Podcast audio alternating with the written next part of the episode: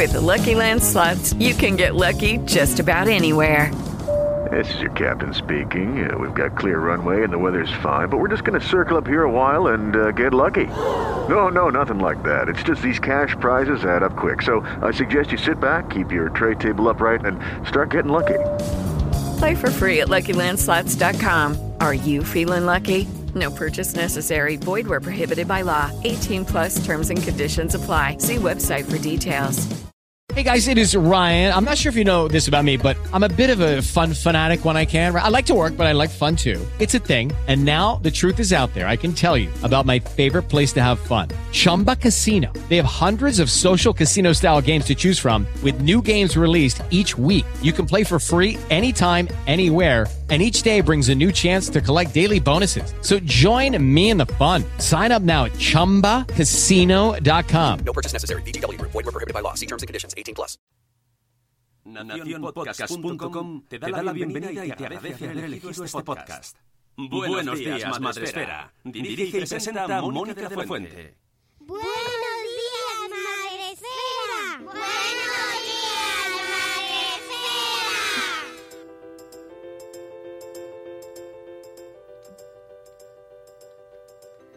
Buenos días, Madre Esfera.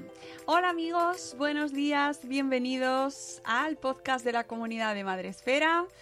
Eh, hoy es miércoles 27 de mayo y volvemos un día más en un directo y ya os aviso que van quedando cada vez menos directos porque vamos a ir retomando la normalidad de, eh, de diferidos, pero todavía estamos eh, aquí en estado semiconfinado, ya va, se va avanzando. Y hoy volvemos con un nuevo episodio, con un tema que teníamos ahí apalabrado hace mucho tiempo, con una invitada a la cual estoy encantada de dar la bienvenida. Buenos días, Olaya, ¿cómo estás? Muy bien, Mónica, buenos días.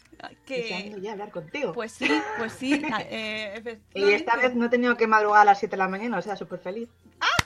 ¡Qué bien! Que te digo, voy a estar ahí durmiendo.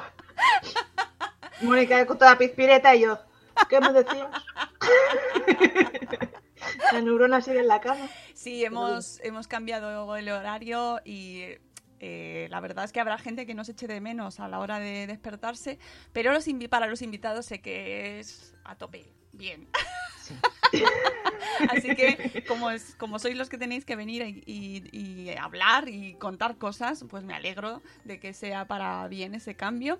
Y, y bueno, que, me- que estoy muy contenta de que estés aquí porque vamos a hablar de un tema que hace mucha falta, hace mucha falta, Olaya, hace mucha falta, aunque, aunque antes lo hablábamos fuera del directo, eh, mm, pueda parecer para los que estáis más metidos en este tema que, se, que, que ya está todo dicho, que se habla mucho, no es verdad, no es verdad no se habla lo suficiente. Eh, hoy vamos a hablar de duelo, de cómo gestionar eh, este tema tan complicado. Yo creo que es el tema más difícil del que podemos hablar en Madresfera, Sí. sin lugar a dudas. Bueno, por el tabú que existe, porque en realidad de todas las personas de alguna manera hemos sufrido algún tipo de duelo. Claro, pero precisamente el, el Pero duelo... todos quieren que des el paso a ser feliz directamente y te olvides de lo que hay por el medio. Y Claro, Eso es y, imposible. y en- eh, con un bebé, ¿no? Con el hijo que estás esperando, es como un tema mm, dolorosísimo del cual, mira, mejor no hablamos, lo, lo encerramos, lo ocultamos,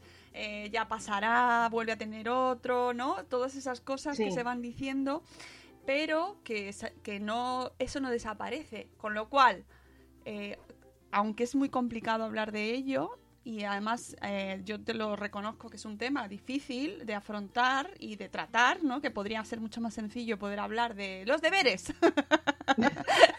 ¿No? Venga, vamos a hablar Sí, de los deberes. tiempo, o del el- tiempo que hace.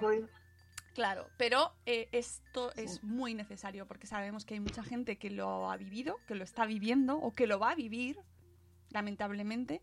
Por lo tanto, eh, es muy importante hablar de cómo se gestiona este tema y además relacionado con algo eh, como es la donación de leche materna. Sí, ¿No? exactamente. Bueno, Que eso eh, todavía me llamó mucho la atención. eh, eh, hace poco fue el día de la donación mundial de la leche materna. sí, Y estaba en un, en un chat mm, de medicina yo ahí metida, y, de- y dije felicidades, ¿no? Me dio por decir felicidades, que ese día tal. Y algunos me llamó la atención por el, por el contexto en el que estábamos. Me decían, ¿cómo que donación de, de leche materna? ¿Eso existe? Soltó uno. Y yo. Y otro, ¿pero eso es legal? Y yo. Pero si somos españoles todos, o sea, no sabéis que y- sois médicos. Sí que era de otra rama, ¿eh? No estaba relacionado con la obstetricia, pero me quedé un poco flipada, ¿no? Y, y dije yo, joder, ilegal. Y digo, pues, pues, pues creo que me queda trabajo. ¿eh? yo pensaba que ya había dado bastante la vara, pero no, me queda mucho trabajo ¿Eh? porque sí que es legal, sí que hay bancos de leche, sí que siguen haciendo prematuros, eh, hay un protocolo y ya llevan bastantes años haciéndose. Entonces, me, me, me chocó. Si llegas en otro contexto diferente, porque además dices, bueno, estas personas en algún momento serán padres, ¿no? En algún momento, pues, habrá una lactancia por ahí, de lo- sea como sea, ¿no? Pero un poquito de información, no sé. es que parece que a veces la fisiología, fisiología humana es lo más desconocido para los propios humanos, ¿no? Bueno, y si hablamos además de maternidad, y de infancia, de niños, ¡uh! ahí no, no todo el mundo está ahí por la labor y encima de lactancia materna, Ya. que eh, sigue siendo, sigue siendo una asignatura pendiente. Sí, Sigue siendo que- para muchos sanitarios que están trabajando actualmente.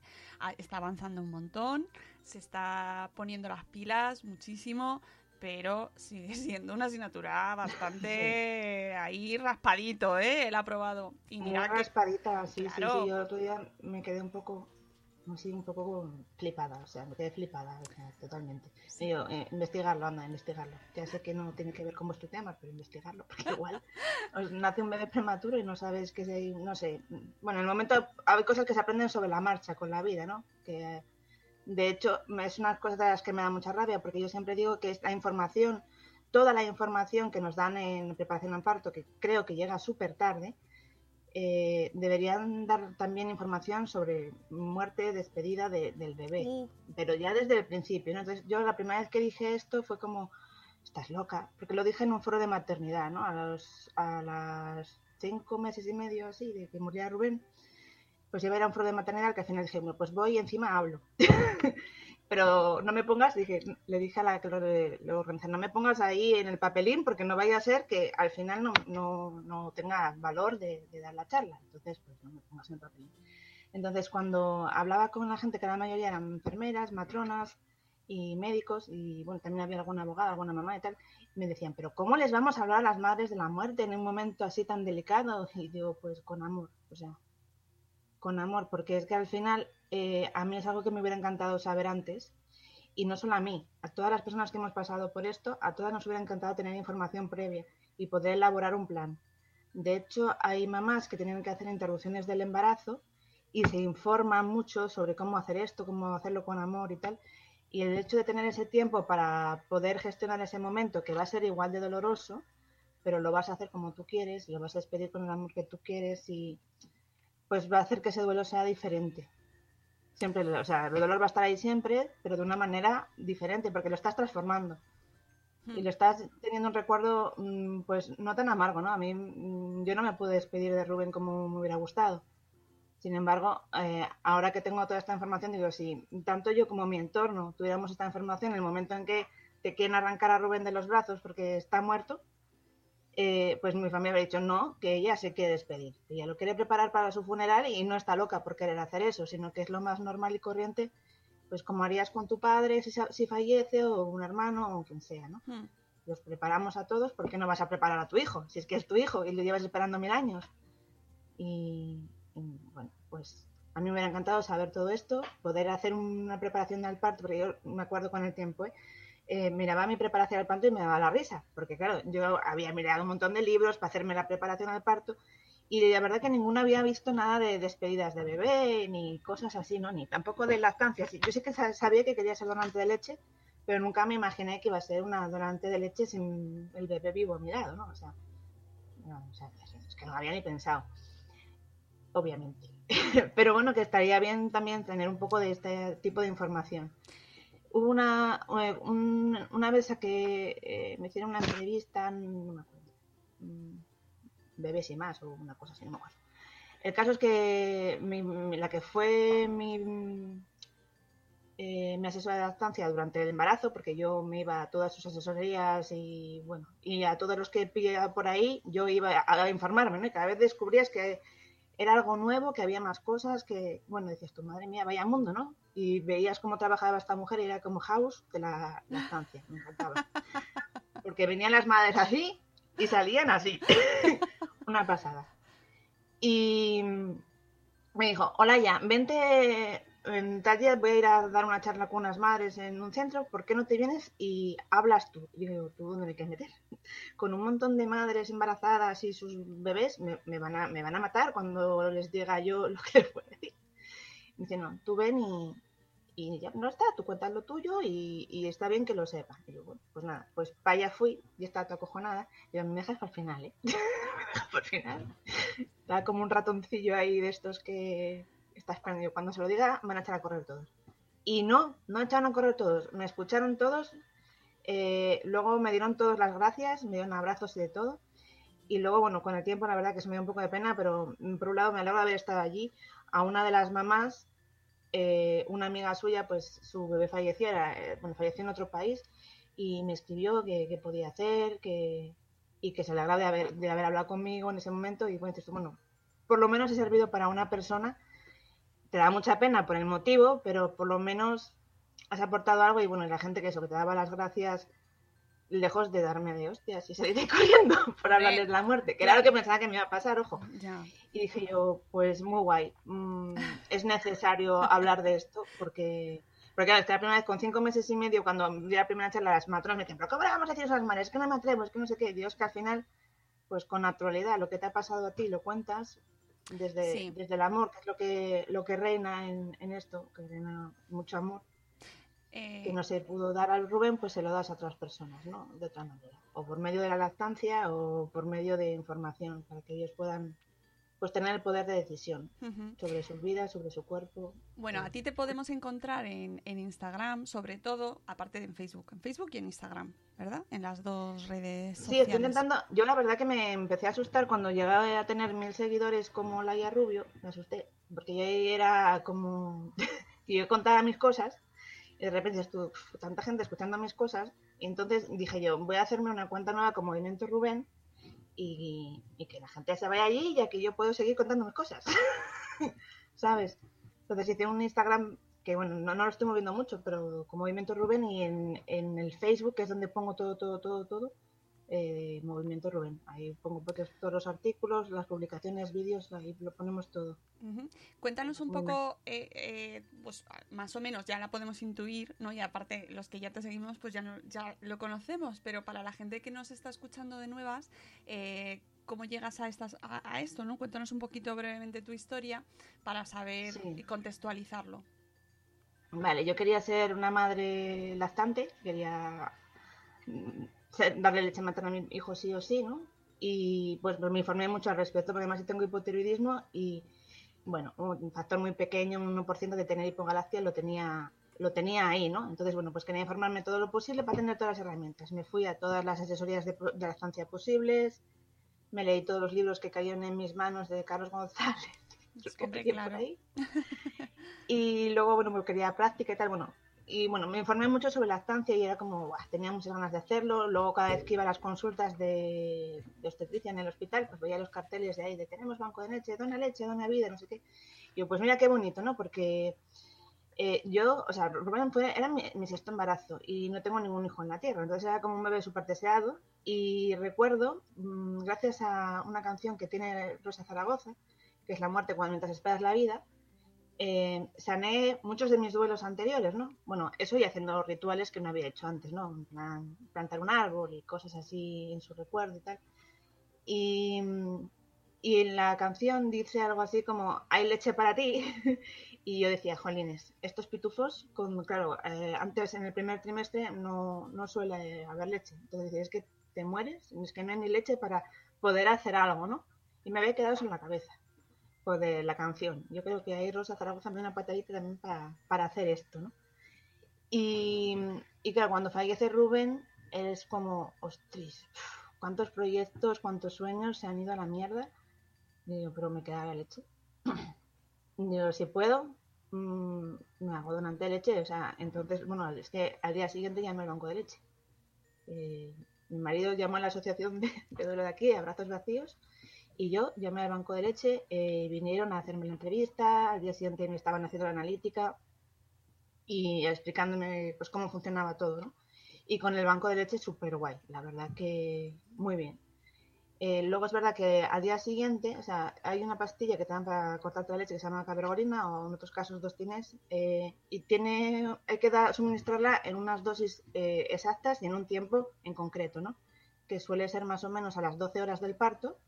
Si te la administran, pues te corta la lactancia. En la mayoría de los casos, en un 70% de los casos, que no es una pastilla que sea tampoco 100% eficaz, pero el caso es que a mí me la venían a dar, eh, me la dieron, me la iban a dar dos días después, ¿no? Y llegó la, o sea, tuve la suerte, porque claro, tú cuando estás en shock Claro. y estás, mm, bueno, pues te tomas todo lo que te dan, ¿no? Y yo, pues como quería ser donante, pues yo estaba ahí con mis sacaleches y justo llegó una enfermera y me dijo, ¿pero qué estás haciendo? que vengo a darte la pastilla para cortar la leche. Y yo, pues estoy con el sacaleches, es que me, me, me, me he hecho donante leche. Y, y bueno, no sé si me van a decir que sí o que no, pero yo tengo que estimular la glándula. Y me dice, pues es que te tienes que tomar pastilla porque tu ginecólogo ha dicho que te la tienes que tomar. Y le digo, pues mi ginecólogo ha hablado conmigo, me ha preguntado. es que no, eso, digo, esto no está bien. Yo pensé que era un error. En ese momento no le di mucha más cuenta, simplemente dije que no me lo iba a tomar. Sí que me generó cierta desconfianza, porque dije yo, joder, se ve mi historial y bien que tengo hipotiroidismo autoinmune, esa pastilla que es un tema hormonal ahí que me puede remover mucho más, ya tengo el duelo aquí, luego estoy de posparto, más no sé lo que el, boom hormonal que me podía producir la pastilla, pero no me apetecía vivirlo, la verdad. Y luego me he dado cuenta, hablando con otras madres, que, que les dieron la cabergolina, que sí es un boom hormonal tremendo y que no es necesario tampoco agregar más dolor, ¿no? Pues hacer una inhibición, una inhibición fisiológica eh, que puede durar, no sé, pues máximo 15 días, depende, ¿no? Es eh, ir aliviándote un poquito la subida de la leche, pero poco, sin vaciar el pecho, y se va, la leche desaparece, ¿no? Hay un mecanismo que se llama el FIL, que es la inhibición de la lactancia, y si no, si tú no andas Ya, si no mm, estimulando, pues la producción baja. Y bueno, y esto, claro, esto lleva tiempo explicarlo. Y decir como tal es más rápido, te doy una pastilla, nos Ya. olvidamos de aquí, hubo niño, hubo embarazo y hubo de todo. Entonces, es más fácil de la pastilla y desaparece. Lo que pasa es que, claro, hay un porcentaje muy alto, o me parece muy alto, un 30% de mujeres que vuelven a sus casas, no tienen ningún tipo de información y se encuentran con la subida de la leche y no saben qué hacer con ella. Entonces, eh, si luego vas a tu centro de salud y te saben informar bien, pues genial. Pero normalmente hasta es que hasta hoy en día se han dado indicaciones de fajarte los pechos, no tocarlas y, o sea, lejos de aliviarlo, lo complican aún más. Entonces, luego ya degeneras en mastitis y cosas que, que cuando ya tienes un dolor emocional tan grande, pues agregar dolor físico, que es lo que además los médicos intentan aliviarte, intentan aliviarte siempre dolor físico para, bueno, ya tienes bastante con el emocional, pero en este caso no lo saben gestionar, no, te- no tienen información o desconocimiento o lo que sea, y, o falta de tiempo también, porque esto lleva tiempo. Madre mía. Y en vez de, y a veces digo, "Joder, si tú no sabes, pues delega, pues eh, a una asesora de, de lactancia o personal que tengas que esté formado en lactancia y que vaya con esta mujer y le informe.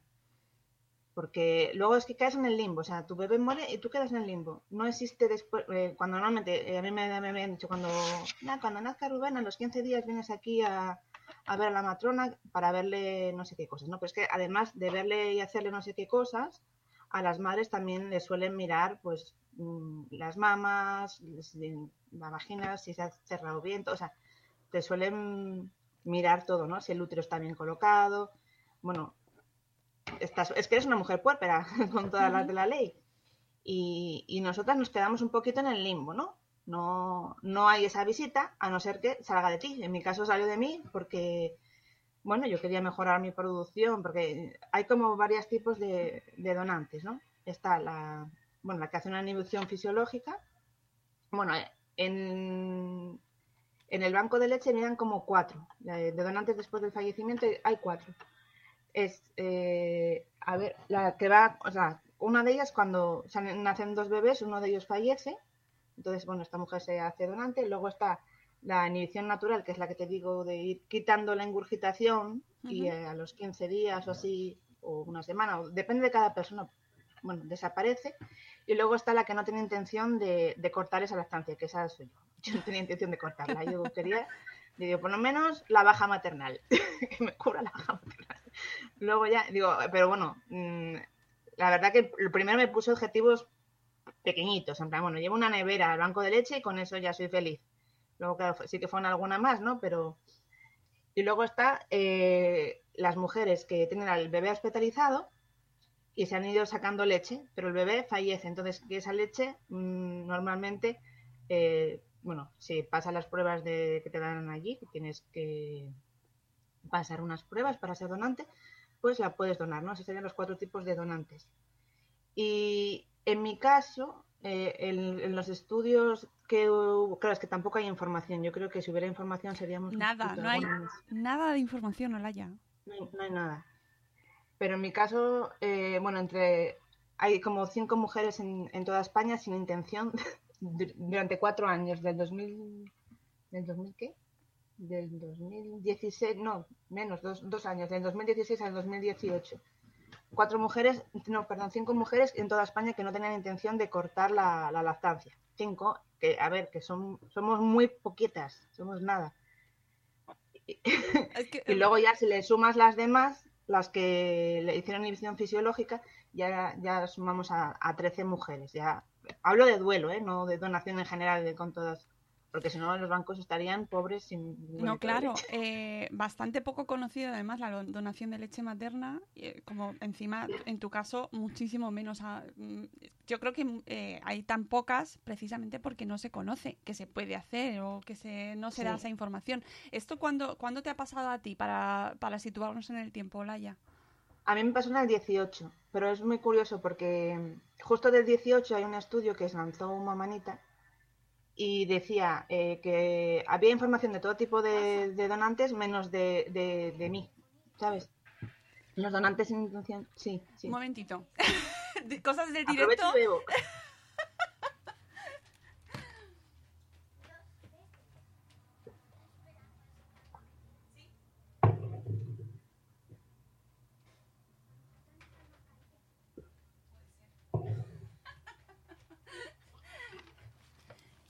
Son las cosas del directo porque justo tengo un mensajero en casa, eh, o sea, están viniendo el mensajero, así que nada, eh, no hay ni un podcast sin su incidencia.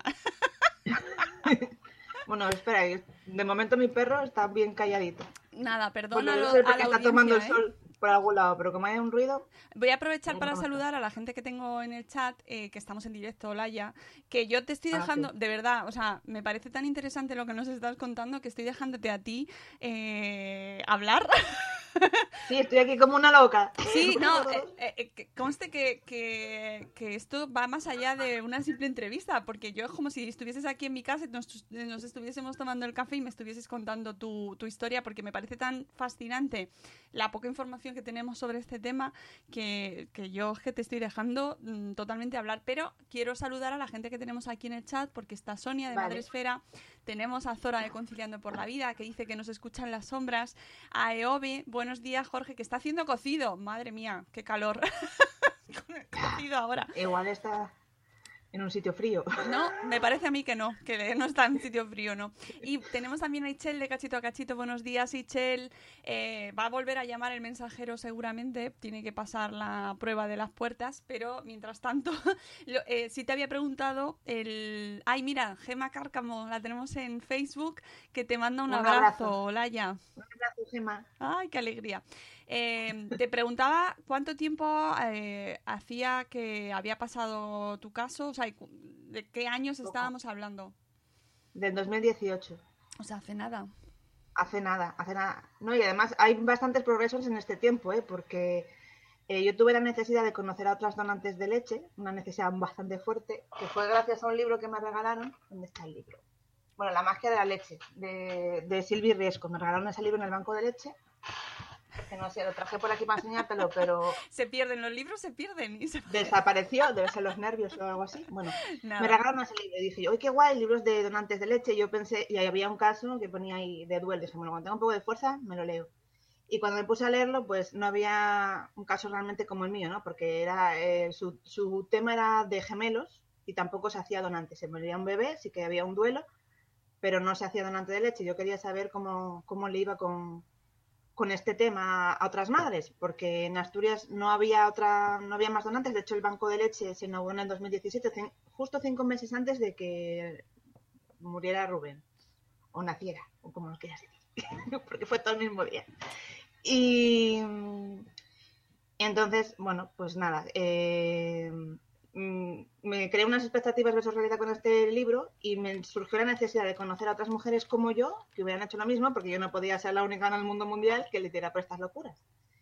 Y, y cómo la habían bebido, ¿no? Porque yo lo vivía de una manera y, y, y claro, yo cuando iba a la asociación y veía a las otras mamás, pues las veía de una manera muy diferente a la mía eh, y me miraban con una admiración que, que a mí me, me abrumaba, ¿no? Me sentía como, no me miréis así, porque no soy un personaje extraño, ni, no sé, me sentía rara, ¿no?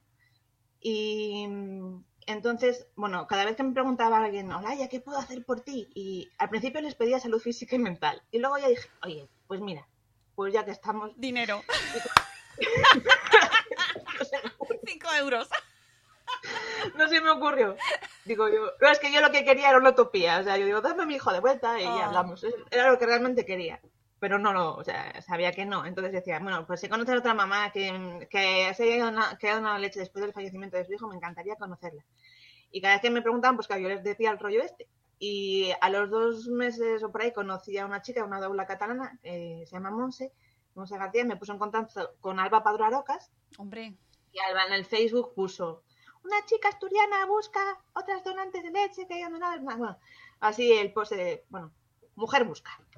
Y aparecieron, bueno, eh, fue un post que se compartió muchísimo y yo me, recuerdo que leyendo las respuestas, bueno, conocí ahí al principio a seis, seis mujeres maravillosas que, bueno, la verdad es que recuerdo este momento me emociono porque, vaya hombre,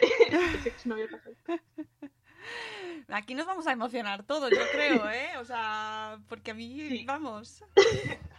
Sí, mujeres que en ese momento me hicieron sentir súper bien, o sea, la- o sea, escuchaba sus historias y decía, wow, entendía también la admiración que sentían hacia mí mis compañeras de brazos vacíos en ese momento, porque yo estaba como diciendo, wow, porque claro, yo en el 2018 yo lo tuve bastante fácil, yo tenía un banco de leche, eh, estaba a siete minutos de mi casa y no tuve ningún impedimento, o sea, sacarme la leche y ir para allá, es verdad que aquí no hay transporte, no, no hay servicio de recogida, y, y bueno, es un poco coñazo ir al hospital, pero bueno, también era terapia, porque las veías allí y aunque tenía que pasar por el último sitio donde había visto a mi bebé con vida, y al principio era muy duro porque al principio es que me desplomé, o sea, y me dio mucha rabia porque en el momento que me desplomé estaba con mi marido y había una familia eh, justo en la puerta de la UCI de Neo y claro, no era el mejor momento para desplomarte, porque ellos estaban sufriendo y yo era como me sentía culpable porque me había desplomado en ese momento, pero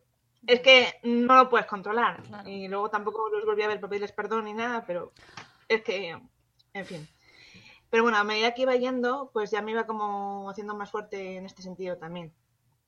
Y las chicas de Banco de Leche son una pasada. Estaba ahí Pilar y, y Violeta. Bueno, todavía estuve, fui a- ayer a verles, que les fui a pedir información porque, bueno, con el tema del COVID, pues, eh, bueno, pues nosotros así como hormiguitas vamos haciendo cositas, ¿no? Y, y estoy ahí con ellos y es que son maravillosos, siempre me ayudan, ayudan al movimiento, ayudan a, a visibilizar y siempre tienen un detalle, ¿no? Siempre, yo qué sé, mm, día de la donación, día de no sé qué, siempre ponen un papelín o algo que, que recuerde a Rubén, ¿no? A, a las madres en duelo y eso y, y- me gusta mucho. Es como, fue para mí como un hogar. Y las donantes con estrella, que es el nombre que les puse a todas, un poco, la, la estrella va un poco por el bebé, pero también por ellas, porque todas tenían una estrella dentro, ¿no? Que daban luz, no sé cómo decirte. Eh, a mí me dieron luz. Y creamos este grupo y la verdad que son madres todas muy, muy guerreras, muy batalleras, maravillosas, eh, con mucho sentido social, ¿no? De, de ayuda al prójimo. Y no sé, son de ese tipo de personas que te gusta tener en tu vida porque hacen un mundo mejor, ¿no? Por lo menos el mío lo hicieron y con eso ya, genial. Y les hablé, bueno, bueno, hablamos de muchas cosas, ¿no? Y entre ellas de la idea de que me gustaría escribir un libro eh, en el que, por un lado, pues estuvieran nuestras historias, que están los testimonios, y por otro lado, pues eh, todas las dudas que me fueron surgiendo, yo tenía, todas las preguntas que les quería hacer yo en su día, antes de conocerlas, pues yo las tenía escritas. Y luego, pues de ahí surgió una encuesta. Y tanto hice una encuesta solo para donantes con estrella, para ver cómo nos sentíamos, que respecto a la donación, cómo la habíamos vivido. Y es que era todo tan chulo, o sea, porque todas sentíamos que habíamos hecho un ritual de despedida, que les estábamos honrando, que estábamos validando nuestra maternidad. Luego también que eh, era una forma altruista también de ayudar a otras familias, de darle valor a la vida de nuestros, de, de nuestros hijos. Y no sé, y también una forma de conectar con ellos, ¿no? Ese de, por las mañanas de, hola mamá, estoy aquí. ¡Hala! A sacarte leche. no sé. Vamos, eh, por ejemplo, el, el, símbolo que quedó como movimiento Rubén es cuando yo le estoy dando la mano a Rubén, así tal, y yo la tenía de fondo pantalla porque esa foto me da mucha fuerza, como, venga, mamá, tú puedes, vamos aquí los dos a, a hacer algo chulo. Ay, hola ya. Tú sabes que te has juntado con una que llora también mucho. De verdad que, que es un tema tan, tan bonito, tan complicado de tratar, eh, pero tan necesario porque, porque hay mucha gente que está escuchando y que tiene casos o que, o que lo ha vivido ellos mismos, ¿no? En su familia y que te están escuchando ahora y dicen, jo, qué, qué, qué valiente, ¿no? Que, que, se, que salga aquí de repente a contarlo y lo haga de esta manera y, y cuánto puedes ayudar a la gente. Eh, a mí ese proyecto que estás contando del libro me parece que eh, toma mi dinero. ¿Cuándo lo vas a sacar? Uf, pues yo quería haberlo sacado ya, la verdad, pero se van complicando las cosas y toma mi dinero, sí que necesitamos. Es que además yo no quería, yo quería hacer una primera tanda que fuera eh, gratuita para los bancos de leche y también difundirlo en las bibliotecas de España. Y, luego también a todas las personas que han participado, que somos bastantes, somos 20 por ahí, pues que tengan pues para dar en sus grupos de lactancia, o, o sea, me gustaría hacer una primera tanda muy grande que se pueda repartir de forma gratuita, ¿no? Luego ya pues igual, mmm, si se hace otra tanda, pues porque claro, mmm, no me di cuenta, pero es que el movimiento Rubén no se ha quedado en España, es que está en Sudamérica, está en Australia, está en Estados Unidos. Es verdad, y ahí hablan que has estado en un podcast también eh, que he visto por, que se compartía también por Australia, me parece, ¿no? Si no, no me equivoco. Sí. está llegando lejísimos. Sí, en Venezuela hay otro grupito, en Argentina, y entonces la verdad que a ver, a mí cuando me dicen, tengo ganas de, de, hablar de esto, dame información, yo quiero hacer movimiento Rubén, soy tu embajador aquí, yo, toma, toma lo que quieras. Porque, jolín, que, que menos que... A mí me da igual que haya movimiento Rubén o como lo quieran llamar. O sea, creo que me importa es que, que, la idea siga adelante, porque al principio me daba un poco de corte. Digo, joder, movimiento Rubén son tantos niños los que estamos aquí. Y les preguntaba a las compañías, a mí, a ver, es que también está tu hija y está tu hija. Pero no vas a llamar aquí movimiento Rubén, estrelleta, otro o sea, no vas a poner aquí la tal, ¿no? Y decían, es que a mí me gusta que esté Rubén, porque fue Rubén el que me ayudó a sanar, ¿no? O fue Rubén el que me dio la luz, fue... Entonces te dicen estas cosas y dices tú, vale, lo dejamos con Rubén. o, por ejemplo, Susana Cenalmor, que para mí es un pilar tremendo, ¿no? Porque hace, en el 2011 empezó con, hablando de todo esto en, en, un congreso en Fedalma, yo creo que en algún momento yo debí de leer o ver algo de, de, de su proyecto. Y, y, claro, su hijo Gabriel para mí es otro pilar, ¿no? Y sería el pilar, pero bueno, como ella dice, es que fue con Rubén, con el que eh, yo lleva, ella en el 2011 se falleció su hijo, me dice, es que fue con Rubén en que, en que yo me di cuenta de que yo no estaba loca, de que había más mujeres como yo, porque ella no como, o sea, yo tuve la intención de conocer más mujeres, ¿no?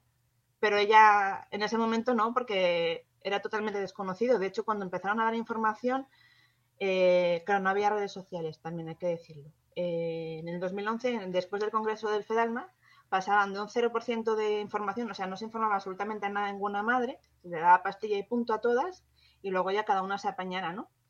Eh, al 2018, que es cuando lancé yo las encuestas, empecé a preguntar, porque claro, después de, de que Alba publicara ese de Asturiana busca, Pues las respuestas que daba la mayoría de la gente a mí me dejaban los pelos de punta, ¿no? En plan de, ¿eso se puede hacer?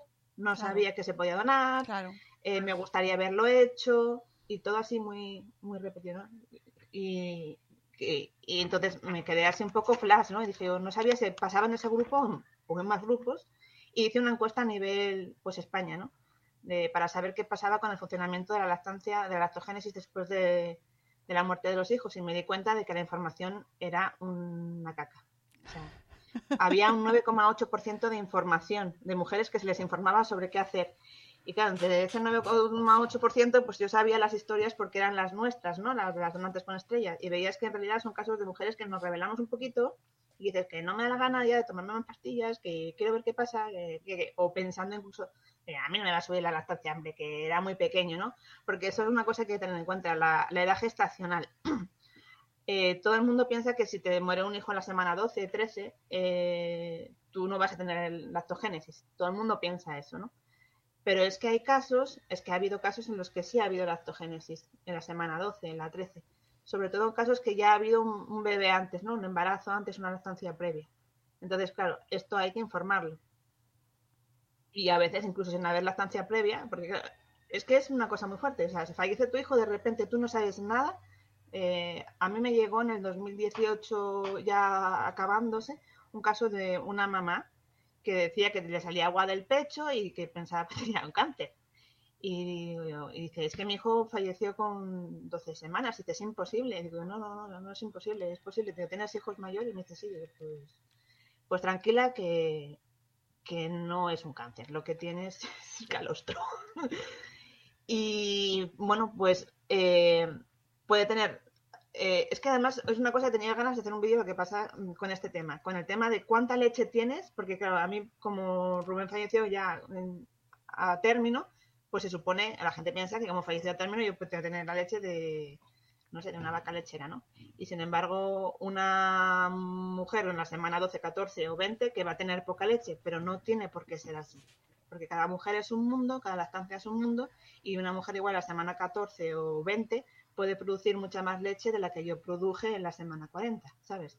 Eh, depende de tantas cosas que, Pues que si, vamos. si se sabe poco eh, sobre el tema de la lactancia, porque es lo que hablábamos al principio, es que es una asignatura pendiente, la tener- o sea, es así, pues es que precisamente relacionado con el tema del duelo, del que no se habla nada, ni se sabe nada, ni hay protocolos prácticamente. Bueno, no quiero Ya. decir que no lo haya, pero Sí, no hay, no. pero, pero es verdad que hablando con los propios médicos, con los propios ginecólogos, con, con matronas, el tema de la muerte eh, no está para nada avanzado, no está mm, desarrollado, pues con- mucho menos en este que en este caso, ¿no? De, de casos que, que te pueda pasar. Yo recuerdo en mis eh, sesiones de información para el, en el embarazo, lo que tú comentabas antes, no se habla nada, nada, nada, nada, nada, ni remotamente de, de que exista esa posibilidad. Por supuesto, Sí. no, nadie quiere hablar de muerte, nadie quiere hablarlo, Claro. Y mucho menos Es que es el que- primer tabú que hay que romper, Claro. la muerte. Poder verla con, con buenos ojos, ¿no? Porque al final, si la ves con, con la, si la feas, si no le das su valor, porque, no sé, todo el mundo piensa, ay, quiero estar vivo, quiero estar vivo, que no sé, pero también el hecho de que haya un final para las cosas, tanto porque, por ejemplo, ahora mismo te digo, el COVID se va a acabar, va a morir, te hace feliz, ¿no? prefieres estar confinado todavía. No, no, no, no. O sea, todas las cosas tienen un final, ¿no? O sea, no, no sé. Sí, sí. es un, Y es yo momento creo que le pone situación, no sé, tiene, su, tiene sus cosas bonitas y sus cosas malas. Yo leí algunos libros infantiles sobre la muerte y la verdad que me ayudaron mucho a ponerle su lugar bonito, ¿sabes? Porque antes dices tú, mira, que sea un libro infantil que le tenga que poner la belleza a la muerte, pero claro, tratándola con amor y con respeto y con, pues como tratas la vida, exactamente igual, es lo mismo, pero es como otra fase. Luego cada uno ya con su religión o con su forma de ver la vida, pues que lo dibuje de los colores que quiera, ¿no? Pero es una fase más y, y depende de cómo la colores, pues va a ser una manera de otra. Eso eh, lo hablábamos jun- justo antes de entrar al programa. Para, para ayudar a entender y visibilizar esta situación estáis haciendo muchísimo eh, todas las madres que estáis hablando de ello, especialmente en Instagram, yo es donde lo veo más, ¿no? Por ejemplo, creo que es la red en la que más, más se, se está visibilizando. Tuvimos por aquí también en el podcast a Temps de Doll hablando sobre este tema y estáis haciendo una labor brutalísima, ¿no? O sea, de... Sí, Ariana también me ayudó un montón en el. En, con, hice un, un vídeo, es una, una lista de reproducción en el que intento, porque a mí lo que me importa es que a todas las madres las informe, ¿no? No que se les diga, pues tienes que donar leche porque hay gente que le viene muy bien. No. Eh, se les informe todas las opciones y las madres digan, bueno, pues yo pues soy así o así y yo pues dono o yo no dono ni de coña, ¿no? Entonces, eh, ella también participó en este vídeo y otras, porque yo quería mujeres que quisieran donar, mujeres que no quisieran donar y mujeres que, hubieran donado, ¿no? Y cada una pues tenía su tipo de preguntas, lo típico que dices tú, ¿qué te gustaría preguntarle pues a una donante con estrella, ¿no? Pues nos lanzaban preguntas, algunas preguntas de las que yo me había hecho previamente en su día y luego preguntas eh, que nos formulaba pues tanto del grupo de duelo, estamos en un grupo de trabajo de, de duelo que creó Norma Grau y a nivel pues España y que está súper bien para todo, para estar informado de todo, para resolver dudas, para tener apoyo, para no sé, es una, una caña de, de gente, ¿no? Norma muy trabajadora, muy concienciada. Sí, Norma, Grau es eh, fotógrafa especializada y, y que es En verdad duelo. que es una voz eh, súper referente en este tema sobre eh, con su proyecto Stillbirth. Stillbirth. Sí, sí. Eh, precisamente y además es que me parece un proyecto tan necesario tengo muchas ganas de traerla aquí al podcast para hablar sobre ello porque me parece que está haciendo una labor también es maravillosa. o sea, brutalísima, ¿no? El hecho de... Y no te lo planteas hasta que no la escuchas, ¿no? El hecho de, de fotografiar a los bebés que han muerto en el hospital, ¿no? Y cómo se ha tenido que enfrentar al rechazo en los propios hospitales. Sí, sí, sí. Es, es alucinante. O sea, hasta que no lo escuchas no te lo ni siquiera te lo planteas. Ya. Ya, pero igual que puedes hacer fotos de recién nacido, fotos de comunión, fotos de qué. Claro. Es que nosotros es el único momento vital en que podemos hacer esas fotos y tenerlas de recuerdo. Y la verdad me da mucha envidia cuando veo esas fotos, porque claro, eh, yo cuando me estoy despidiendo de mi hijo es en el momento, hay varios momentos, ¿no? El momento en que eres consciente de que está muerto y es como una devastación total, que ahí pareces la, la piedad despidiendo a Jesucristo, que esas son mis fotos. Y luego está el luego ya cuando ya van pasando como más etapas y ya dices pues mira, estas orejitas son como las de la mamá o del papá, o las piernitas, estas. O sea, hay como ya un momento ya como ya en que está el amor, ¿no? No está solamente la devastación de la muerte, sino que la estás viviendo en todo su esplendor, ¿no? Vida, muerte, o sea, lo que lo que la hace bonita, ¿no? Poder pues estar con ellos, despedirlos, el tiempo que necesites ba- bañarlos, si es lo que quieres hacer, prepararlos para ese funeral y, honrarles, ¿no? Porque al final pues trajeron mucha luz a tu vida. Y mucha gente piensa que porque hayan estado en la panza nada más, eh, no eran nadie ni nada. Yo es que con Rubén me comunicaba muchísimo, pero muchísimo, porque además como era un embarazo arcoíris, no sé, yo me hice todas las meditaciones de útero que pillé por ahí. Le enseñé a decir dos palabras, si no, con patadas. Era en plan de, yo me ponía toda seria y decía, respiraba así, le decía lo que para mí significaba un sí con un golpe y no. Entonces luego, de repente un día empecé a hacerle preguntas y respondía. Y yo, uy, no sé lo que saldrá de aquí, pero la verdad que decía cosas muy bonitas y parecía, parecía cuerdo. Y yo, este, chiquillo cuando salga de aquí, digo, le voy a enseñar el lenguaje de signos para bebés y ya va a hablar con un mes. Pero, pero bueno, pero la verdad que sí que animo a las mamás a que se conecten y de hecho algunas que me dicen, pues, ah, pues no, no, se me, no me había dado por enseñarle el sí y el no, pero sí que notaban pues que había cierta conexión, ¿no? Que sí que había cierta respuesta cuando estaban embarazadas. Y, y la verdad que es muy chulo ¿no? vivirlo. Yo lo viví muy plenamente. Sí que hay momentos, bueno, momentos de náuseas y momentos de dificultad, obviamente hay, porque bueno, en un embarazo arcoíris pues siempre hay temores y demás, pero no sé, yo decidí en ese momento apostar por la vida y, y pensaba que sabía bastante de la muerte de aquella, pero no tenía ni idea. Madre mía. Eh, mira, No te- en, el, en el chat de Spreaker te mandan un abrazo y muchos aplausos te mandan también por aquí porque, madre mía, es que... uf, qué complicado, Olaya. Ya. Qué complicado. Em, todo, eh, ¿cómo podemos eh, participar o ayudar eh, en este proyecto? ¿Qué necesitáis? Mm, Pues, hombre, también, eh, bueno, el libro todavía no es- Yo quería un...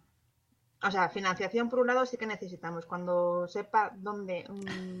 Hombre, podéis abrir, abrir dónde- un- cómo hacer eso de la financiación, porque no sé si abrir una cuenta para... No sé, es que por un lado del dinero no me gusta nada, pero... ¿Eh? que podéis hacer un crowdfunding.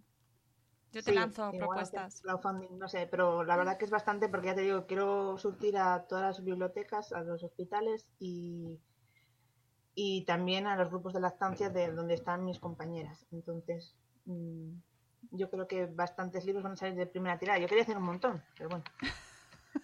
Te veo, ¿eh? Te veo con la iniciativa.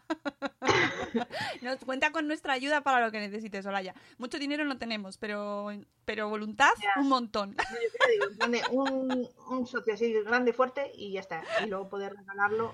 Y luego eso, para que vaya a Estados Unidos, a Sudamérica, a Australia, tal, pues ya igual habíamos pensado en ponerlo en alguna plataforma tipo, no sé, Amazon o algo así, para que lo puedan adquirir desde allí, en plan ponerle precio de coste y ya está. Mira, Y eh, luego es verdad que hubo un congreso en el 19, empecé después, sí, ISA 2019 de duelo, y allí, pues, bueno, me fui yo con mi borrador, y cuando tengo una compañera que se llama Julia, que tiene un proyecto que se llama Proyecto Lola, que es muy parecido al mío, y ella empezó unos años antes, pero eh, habían empezado con la idea de apoyar a las madres en duelo y ayudarles con sus lactancias, y luego se dieron cuenta de que era más necesario informar, porque si no, no ibas a apoyar a ninguna madre en duelo, o sea, entonces también están informando, ellos sobre todo se mueven en, en Murcia. Y, y dieron ahí una charla y, y bueno, y presentamos un poco el libro, porque ella también participa en el libro, aquí todos aquí unimos fuerzas. Y había unas chicas inglesas ahí, ay, yo quiero, yo quiero, yo quiero, y hacían fotos ahí a la portada, y yo, pues todavía no está, pero bueno, digo, igual, igual lo tenemos que traducir al inglés también claro. porque me he dado cuenta, de- leyendo estudios que se han hecho hasta ahora, justo lo que falta es, eh, pues, cómo nos sentimos nosotras, eh, cómo lo llevamos, ¿no? Porque antes tenían como el miedo de que podíamos eh, acarrear un duelo patológico, cosas así. Y realmente estás llevando un ritual a cabo totalmente necesario, pues como puede ser el de un adulto, pero en otro plano, en otro plano diferente, ¿no? Y con un poco con el tabú Eh, so- que hay que romper. Eh, ¿Qué es lo que mm, mm, con, lo, con, lo que más lucháis? O sea, contra lo que más os tenéis que enfrentar para poder avanzar. ¿Qué ¿Cuál es el principal obstáculo eh, en, lo que con, el, que tú te estás encontrando y, en general en vuestro en, en este movimiento? Sí, hu- hubo varios, pero yo creo que ya ha ido evolucionando mucho, ¿eh? porque la información ha crecido. El primero fue la muerte, el, el primero, el más grande de todos. Y que al final depende de la gestión que tenga cada persona como individuo de, ella. Luego, eh, por ejemplo, con el grupo que más o menos que, sigo de, de matronas y tal, ya haya habido una evolución total, porque a la hora, por ejemplo, yo cuando doy una charla a un congreso en un hospital, han evolucionado un montón el tipo de preguntas y eso me fascina porque ya ves que la muerte no es un problema. Ahora lo que me preguntan es cómo informar a las madres, cómo gestionar, cómo le digo a la madre que se saque leche o qué le puede ayudar. O sea, ya, ya, ya, no, ya no están diciendo, madre mía, les tengo que decir a la madre que su hijo va a morir o que ha muerto. No, ya, ya se ven informándoles de, de cosas sobre lactancia. Entonces, eso me gusta. Entonces, yo creo que está creciendo bastante rápido o que no nos explicamos tan mal, o también al ser muchas las personas, porque al final eh, con las personas que he ido hablando se han sumado, ¿sabes? Es como, entonces que ya no soy sola plantando semillas, ya hay aquí un montón de agricultores y agricultoras, entonces es una pasada, porque recuerdo, mira, al poco de, no sé cuántos meses después, bueno, nació una bebé, se llama Naira en, en Aragón, y su madre, bueno, pues quiso donar leche, en ese momento en el Banco de Aragón no estaba permitida la donación de leche. Ella se puso en contacto con nosotras, a su vez nosotras con la Asociación de Bancos de Leche. La Asociación de Bancos de Leche está pro ayudar a las madres en duelo. Y bueno, al final se consiguió hacer un folleto súper maravilloso, que lo tengo en el Facebook de Movimiento Rubén, de la- que es de la Asociación de Bancos de Leche, que informa ¿no? de las distintas opciones que hay sobre la donación. Y se unificó la donación en todos los bancos. De madres en duelo ahora pueden donar todas las madres en duelo. Es, y es una pasada, porque antes me daba mucha rabia yo, "Jolín, el mismo año eh, mi hijo muere en Asturias, tu hijo muere en Aragón y el tuyo por no poder, por vivir en una provincia diferente, tú no puedes donar y yo sí puedo donar. Eh, y me parecía muy injusto que tuviéramos que vivir el duelo tan diferente, sobre todo cuando hay un deseo. Y, y bueno, eso se unificó y yo creo que vamos avanzando. Y luego en el tema de información, eh, en Asturias, que claro, yo al estar en brazos vacíos, pues me llega un poco más eh, pues la información, ¿no? De, las mamás que se ven los hijos, la información que les dan en los hospitales. Y de momento están informando a un 66% de las, de las pacientes que se les mueren los hijos sobre la que pueden donar y distintas cosas que pueden hacer con la leche. No es el 100%, pero de- te había hablado de Susana con un 0, después en el 2018 un 9 y ahora un 66. Sí. Pues bueno, yo creo llegar al 100% en toda España y más sitios, pero bueno, mm, que ves que, que se está avanzando súper bien, súper rápido. Y que se está entendiendo que hay que dar opciones, no, hay que juzgar, o sea, me da igual lo que la madre decida, no se le juzga, se le respalda, hay que apoyarla y, y acompañarla.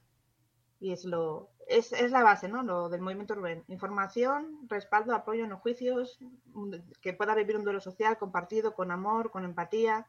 O sea, es lo que lo que lo envuelve todo.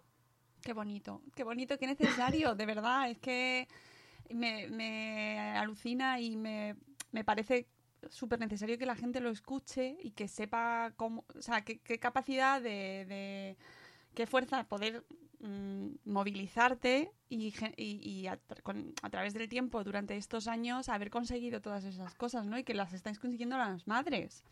Que esto no Sí. está surgiendo desde las instituciones, que esto surge de las, de las eh, voluntades individuales y de la fuerza y de, de- de la constancia y de querer im- implantar protocolos más humanos y que ayuden a personas que lo están pasando muy mal, ¿no? Y que, que no, Sí. que no perpetúe esa, esa, ese ostracismo que se está generando o que se ha generado durante el tiempo, que yo creo que ayuda, o sea, que encima contribuye a haceros sentir peor. Sí, sí, sí, me acuerdo. Bueno, cuando estábamos ahí intentando que en el banco este cambiaran un poco el chip, porque solamente había dos bancos en España que no admitían leche de madre donante.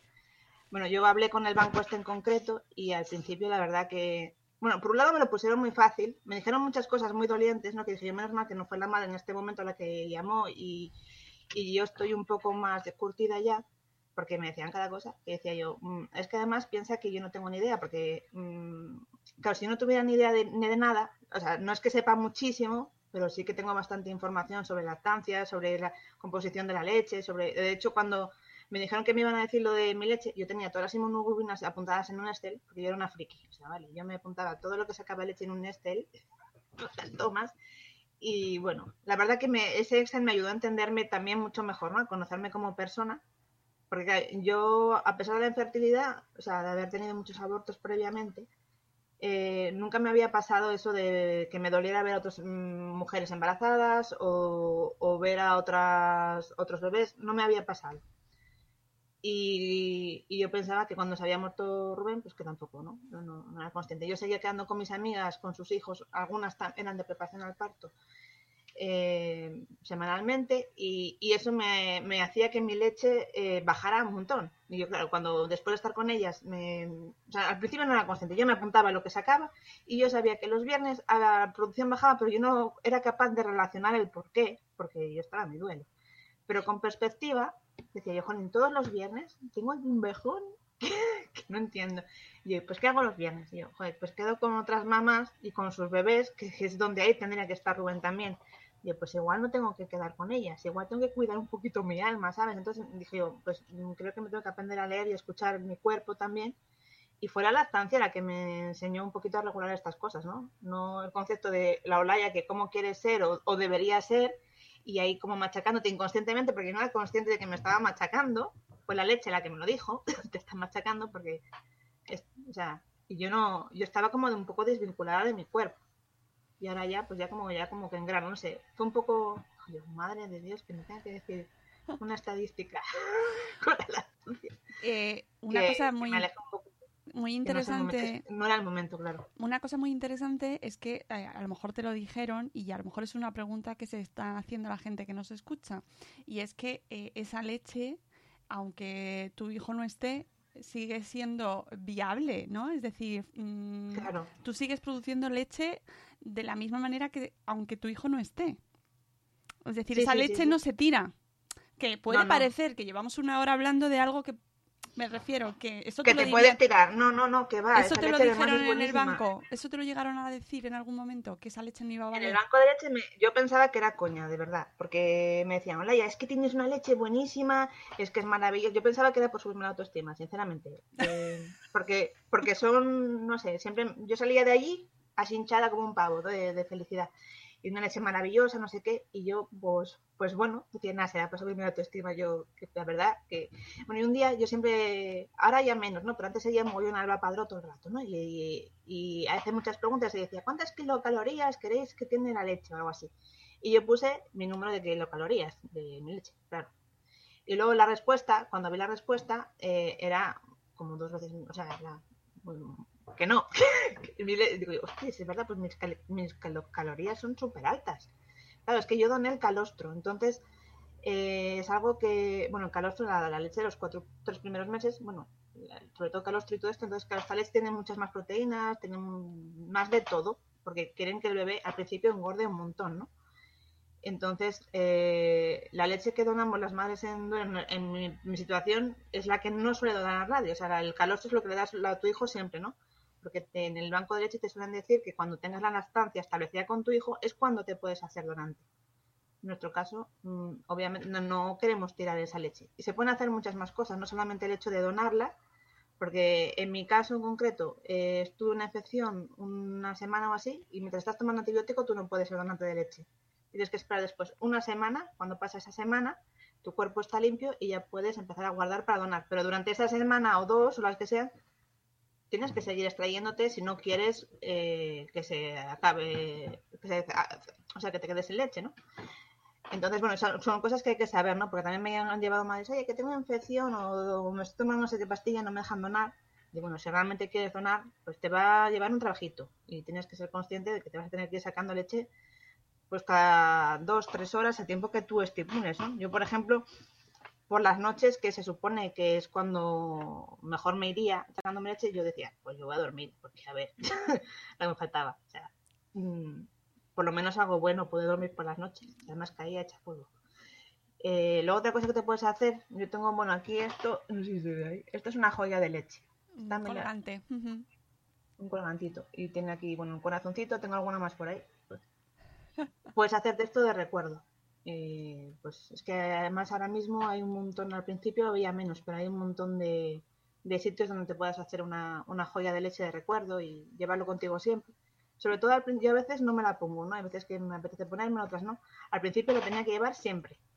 No sé, como, aquí está Rubén. De hecho, al hacerme fotos familiares o cuando voy con la familia y sé que hay fotos, yo salgo aquí y Rubén. O sea, no sé, la forma de, de ponerlo también en las fotos con nosotros. O de sentirlo presente de alguna manera. Y luego, pues bueno, a la gente que me ayude con la lactancia les hice estos, estos corazoncitos aquí chiquitinos. Pues le hice uno para cada uno también. Y, y bueno, una forma de, de tenerle ahí con nosotros, ¿no? Que también hay opciones, ¿no?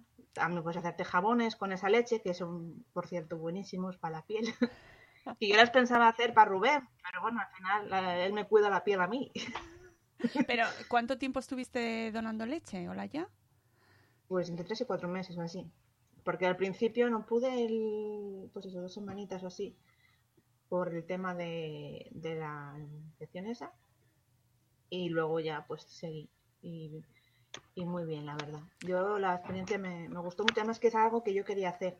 Porque si no quieres, pues no... Claro, eso es muy importante, que se- Claro. es una opción válida, tan válida como no querer hacerlo, pero que sepamos que donar leche es mm, una opción maravillosa porque hay niños que le, eh, pues que la necesitan y que sabemos que se está que se usa pues para ayudar en situaciones pues por ejemplo bebés prematuros por ejemplo no que sabemos Sí. la importancia de esta leche para los bebés prematuros.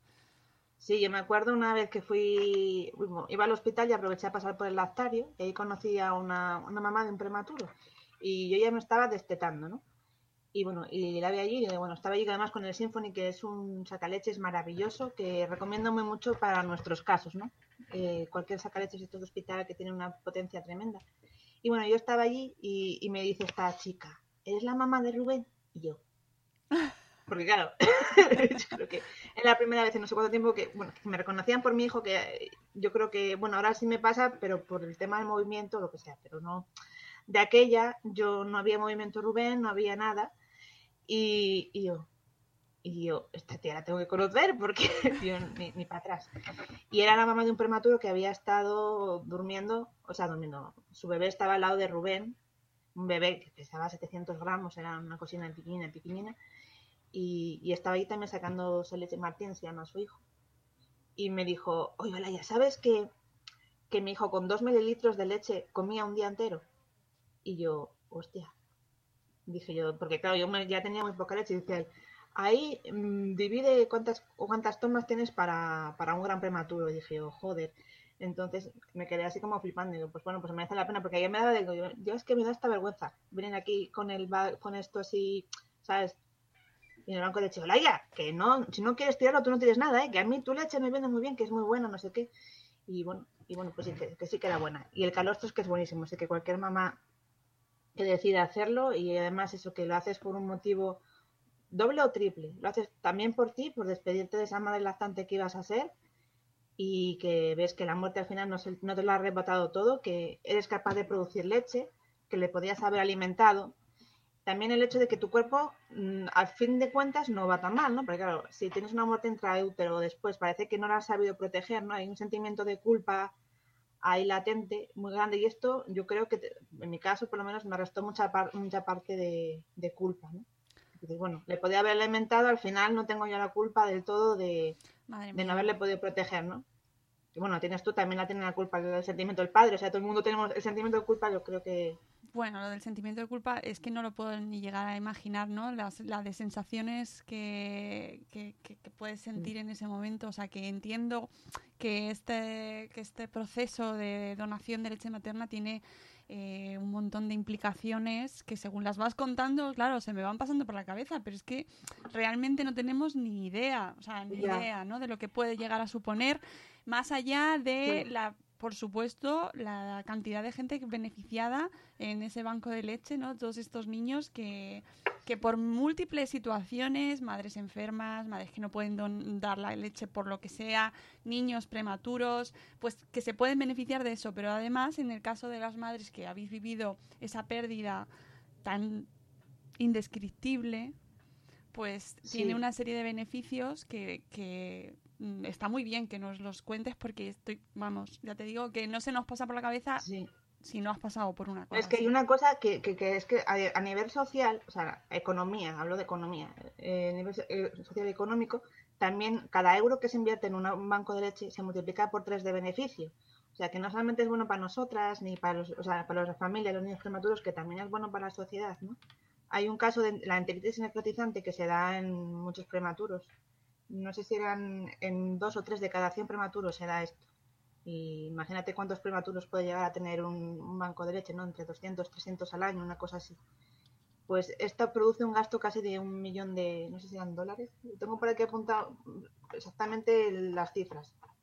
Bueno, te lo voy a decir redondeando, pero bueno, es como un millón de dólares, una, una burrada, no solamente en intentar salvar operaciones, el tiempo que está hospitalizado y demás, y sin embargo, si le das leche materna, esto se reduce a cero gasto, o sea, entonces merece la pena, o sea, de gastarte, Sí. bueno, de pasar por todo lo que tienen que pasar los padres en ese momento, o sea, la angustia de tener un bebé tan chiquitín, tantas operaciones, y Hmm, que a veces pues a- acaban en muerte, pues, Sí, pues ya es devastador.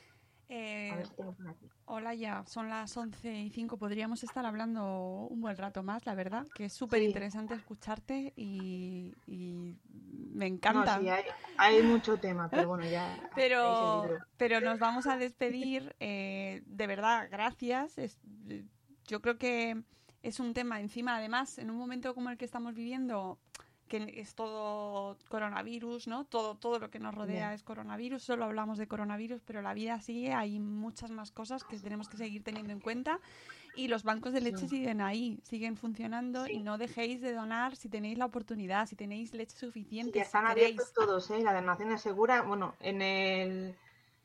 En el. Bueno, creo que tanto en la página como todo he puesto los requisitos Sí. que hay ahora mismo, porque, bueno, hay que desinfectar mucho ahora.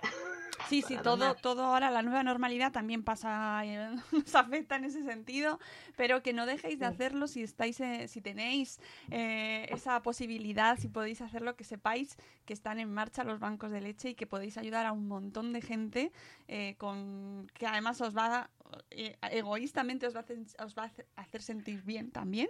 O sea, que es que, Sí. ¿por qué no? ¿No? O sea, Sí, sí, sí, sí. y, y Es que además... no conozco, no- no conozco más de donante de como he vivido tal, que no haya vivido la experiencia como algo bonito. Claro, O sea, O sea, que es, que es algo maravilloso porque ya hay quien Mm. vive la lactancia de maneras diversas y lo respetamos, y hay quien no quiere y lo respetamos totalmente, pero si has decidido que das la leche y das tu leche materna y vas, vas a vivirlo, yo creo que el hecho de donar eh, pues enriquece aún más la experiencia y eh, hablar de ello unido al tema del duelo y de, de- de esta experiencia me parece súper rico y que, que es una oportunidad maravillosa de que aprendamos más sobre este tema, ¿no? Y de que os demos voz, que realmente nos ayudáis mucho, Olaya, yo te lo agradezco un montón porque nos ayudáis mucho a entenderos y a, y a darle un poco de luz a este tema, ¿no? Para que no se convierta en eso que se habla en voz baja, que no quieres hablarlo, que no sabemos cómo hacerlo, ¿vale? Que, que se vaya empezando a normalizar, a, dar, de- a hablar con naturalidad, para que también vosotras os sintáis más cómodas hablando sobre este tema y todos los que vivan lo vivan de la manera, o sea, que lo puedan expresar y puedan sentirse menos cohibidos, ¿no? Decir, no quiero hablar sobre ello porque no me van a entender. ya. Sí, pasa mucho. Claro, así que te lo agradezco un montón y oye, que nos, es que nos quedamos ahí a la espera de esos proyectos que cuando eh, se tengan que sacar, que aquí estamos para darle fuerza cuando haga falta. Hola ya, ya lo sabes. Muchas gracias. Nada, y a todos los que nos estáis escuchando, pues que espero que, mm, que este, este episodio eh, os remueva un poquito y lo compartáis, que compartáis esta opción eh, que existe con aquellas personas que puedan vivirlo, ¿no? Que, que se dé la triste circunstancia de que se pierda el bebé, ¿no? Pues que bueno, que existe esa opción, que mucha gente no lo sabe y seguramente eh, les pueda ayudar de alguna manera conocerlo. Así que que se difunda y podéis encontrar a Olaya en Instagram, eh, en tu perfil personal o en el ¿dónde prefieres que les mandemos? Movimiento Rubén. Movimiento Rubén. Y en Facebook de la misma manera, Movimiento Rubén. Movimiento Rubén, sí. Pues muchas gracias, Olaya. Un placer. A ti. Un placer también Y de, de que seas nuestro altavoz. Nada. Bueno, mío y muchas personas. también. aquí, aquí estamos para lo que haga falta y además, de verdad, que yo a nivel personal aprendo muchísimo. Aprendo muchísimo y, y me, me hace, me, me ayuda mucho y me, creo que a todos nos pasa, ¿no? Que nos enriquece mucho conocer este tipo de experiencias para saber que cómo podemos ayudar, ¿no? También, ¿no? O sea, que, Sí, que, que al final es una experiencia muy dura, pero que la podemos hacer menos dura entre todos. Así que gracias de nuevo. Y gracias a vosotras. amigos, nos Gracias, vamos. Espérate, no te vayas, que vamos a decir Ah, adiós a la gente, pero no a ti. Eh, nos volvemos a escuchar este viernes, pero a las 9 de la mañana. Vamos a subir un poquito el horario para no pasar calor, porque ya se va notando que ya estamos entrando en verano. Y el, el viernes a las 9 de la mañana tendremos a Marta San Mamés para hablar de medio ambiente, amigos, porque eh, esta crisis, esta pandemia, parece que solo nos afecta a nivel de salud eh, relacionado con este virus, con el coronavirus, pero ¿qué está pasando con el medio ambiente? ¿Qué está pasando? Que, est- que están empezando a multar porque se están, la gente está tirando las mascarillas, los guantes, eh, todo por, lo- por el suelo y, y exactamente, ¿no? Y, y hay que, no podemos dejar de lado algo que antes sí teníamos más en cuenta, que es el tema de cuidar nuestro planeta porque está muy relacionado con lo que estamos viviendo. Así que os espero el viernes a las 9 de la mañana aquí en directo y que paséis un día fantástico. Eh, cuidaos mucho, respetad las distancias, las higienes, lavaos las manos, poneos la mascarilla. Uy, qué, qué de cosas, ¿eh? ya no se puede terminar el programa rápido. Que os queremos mucho, que os cuidéis un montón. Adiós, amigos. Hasta luego, Mariano. ¡Hasta mañana! ¡Hasta mañana! Hasta mañana.